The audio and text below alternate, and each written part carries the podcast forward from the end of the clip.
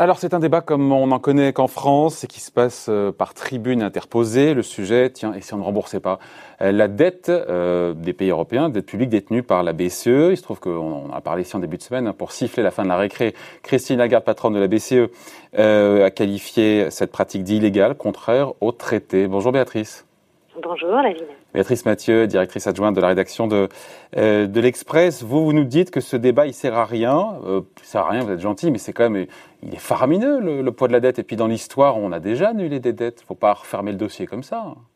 Oui, oui, alors c'est vrai que dans l'histoire, euh, on a annulé des dettes euh, au Mexique en 1861, l'Union soviétique en 1918, et effectivement tous ceux qui prônent cette annulation de dettes pensent au cas allemand, au cas allemand, pardon, le 27 février 1953, où un accord historique est signé sur la dette allemande. il faut s'arrêter un tout petit peu sur, sur cet accord parce qu'on n'imagine pas, on ne se souvient pas à quel point en fait il est important et à quel point aussi il a il a expliqué en fait le, le redémarrage de l'économie allemande dans les années 60 et la construction européenne. À cette époque-là, en fait, il prévoit une réduction d'au minimum 50% des montants empruntés par l'Allemagne entre les deux guerres mondiales, auquel il faut ajouter un moratoire sur le remboursement de la dette, un report signé des dettes de guerre qui auraient pu être, réclamées euh, à Bonn. Et euh, les économistes euh, estiment aujourd'hui que cet accord de réduction de dette porte sur 80, 90% de la dette allemande. Donc c'est considérable. Alors, Bon, partant de là, on peut se dire bah, finalement pourquoi euh, n'annule-t-on pas euh, la dette détenue par la BCE Évidemment, c'est pas pas toute la, la, la dette euh, publique, mais notamment celle détenue par les assureurs, etc. Parce que ça, ça reviendrait tout simplement à ruiner des, des, des, millions d'épargnants. Et, là, par un coup de baguette magique, finalement, la, la BCE n'a qu'à créer cette monnaie-là. alors, Christine Lagarde a raison quand elle dit euh, c'est illégal, c'est interdit, euh, c'est contraire au, traité de Lisbonne euh, qui interdit de le faire. Et donc on imagine déjà des tempêtes sans fin et des conseils européens qui dureraient des semaines et des semaines pour faire changer le. Et un bras de fer aussi terrible avec l'Allemagne, avec les pays du Nord. Évidemment, évidemment avec l'Allemagne. On voit ce qui s'est passé sur le simple fait de pouvoir acter un emprunt en commun avec le plan, le plan de relance européen, on n'était que sur un emprunt en commun qui là n'était pas contraire euh, au traité. Donc, imaginer euh, qu'on refasse ça semble assez illusoire. Mais c'est pas simplement euh, la, raison. Je pense qu'il faut déjà redonner quelques chiffres hein, qui sont importants. de quoi parlons-nous exactement? Entre janvier 2020 et janvier 2021, grosso modo la période de pandémie, hein, la Banque centrale, à travers euh, les banques centrales nationales, parce qu'on parle beaucoup de la dette détenue par les banques centrales, par la BCE. En réalité, ce sont les banques centrales nationales. Dans le cas de la France, c'est la Banque de France qui a acheté. Euh, et donc, elle a acheté pour un peu plus de 200 milliards d'obligations publiques euh, françaises. Janvier 2020, janvier 2021. Voilà. Par exemple, en Allemagne, la Bouba, elle a acheté 240 milliards de titres allemands ce qui représente en fait 63% des émissions de dette nette par l'État français. Quand même. Donc, on est quand même, deux tiers de la dette émise pour financer notre bon fonctionnement a été achetée par la BCE, par, la, Banque de France. Par la Banque de France et donc euh, par, la BCE. Et il faut voir que c'est plus hein, pour d'autres pays européens, et notamment les pays du Sud, l'Espagne, l'Italie, la Grèce, puisque là c'est plus que 100%, c'est-à-dire que l'intégralité en fait des déficits de ces pays-là ont été financés euh, par euh, l'eurosystème, par les banques nationales. C'est considérable. Et on est bien effectivement dans une forme de monétisation des déficits, même si ça ne se fait pas sur le marché primaire, c'est-à-dire que lorsque l'État émet le titre, ça n'est pas effectivement d'abord la Banque centrale qui est en face de l'État, elle les rachète sur le marché secondaire, mais très rapidement, et c'est un simple jeu euh, d'écriture.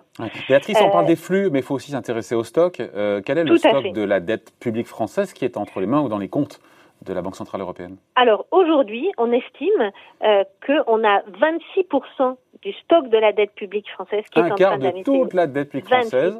Voilà. Euh, et compte tenu et compte tenu en fait des, des, des montants qui vont encore être émis euh, cette année, on devrait euh, atteindre le, le, seuil des 30% d'ici la fin de l'année. Encore une fois, il faut se comparer. Quand on regarde l'Allemagne, hein, la BCE détient, à travers la Bouba, détient 39% du stock de la dette allemande. Donc il y a bien un financement monétaire. Alors là, maintenant, il faut se poser des questions. Béatrice, attends une seconde. Euh, le résultat, donc le bilan de la BCE a gonflé. De combien pour le coup, en prenant en compte toutes les dettes publiques européennes de tous les pays? Ah bah, De plus de euh, 1000 milliards d'euros. C'est considérable. Et donc la question c'est est-ce qu'il y a une limite Il y a plusieurs une Est-ce qu'il y a une limite déjà au gonflement de, du bilan de la BCE? Bah, il n'y a pas de limite technique. C'est ça qui peut être un peu euh, magique.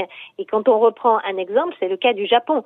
Le Japon euh, vit, euh, et on peut même dire vit, vit, très bien, avec des déficits euh, et des, une dette publique qui est bien plus élevée qu'en Europe, et avec un, un financement monétaire qui se fait de façon assez assez facile.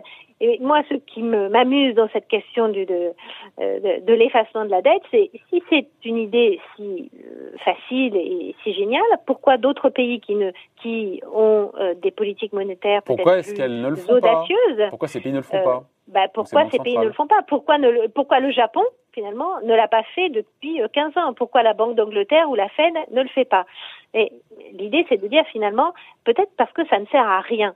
Et dans le cas euh, européen, ça ne sert vraiment à rien, sauf à mettre la zone euro à sang et à feu euh, et, et, déclencher des, des, des, débats qui, qui seraient euh, interminables. Pourquoi ça sert à rien? Parce alors, que dans les faits bah, Parce que dans les faits, en fait, il est possible que la Banque centrale européenne garde de façon indéfinie ces titres dans, dans ses comptes. Oui, mais ça, c'est une hypothèse de travail, c'est pas une certitude c'est une hypothèse de travail. C'est quand même une certitude qui tombe un peu sous euh, le bon sens. La première question que ça va se poser, c'est de dire est-ce qu'elle va continuer indéfiniment ses achats? Oui. Sans doute vous la pas. Poser. Bah oui, sans doute pas. Au fur et à mesure, on va bien, à mon avis, sortir un jour de cette pandémie, vaccin euh, ou, ou, pas vaccin pour tout le monde. Et donc retour de la croissance, de plus de recettes et donc moins de, de déficit. Voilà, donc les États vont émettre moins, puis une grande partie de ces, ces émissions, c'était des émissions liées aux mesures d'urgence. Donc, donc, ils vont émettre moins. Donc, forcément, les rachats vont logiquement euh, diminuer. Est-ce que cela veut dire que la Banque centrale va vendre son portefeuille d'obligations? Celle achetée pendant la crise, les voilà. fameux euh, 20 les points fameux de PIB, 500 quelques... milliards voilà. d'euros pour la France. Voilà, c'est ça. Pourquoi le ferait-elle? Euh, Le risque il serait énorme de déstabiliser énormément les marchés obligataires, vu les montants en jeu dont on a parlé, hein, euh, les, les, milliards qui ont été achetés, et donc de voir le prix des obligations chuter fortement, les taux d'intérêt remonter énormément, d'où euh, d'où il y a deux effets. Euh, un, comme disent les, les, experts, un double dip, donc un replongeon euh, dans, dans, dans, la, dans la récession de, de l'activité, et surtout des pertes dans son portefeuille. Ouais, mais ça, elle s'en fout pas un peu, honnêtement. Est-ce que, est qu'elle a intérêt à vendre? Pas vraiment. Et les, et les, les par ailleurs, des, des, les pertes dans le portefeuille de, de la Banque centrale, qui est l'actionnaire principal de la Banque centrale? Les États. Il faut voir que chaque année, euh, la Banque centrale reverse un dividende aux États.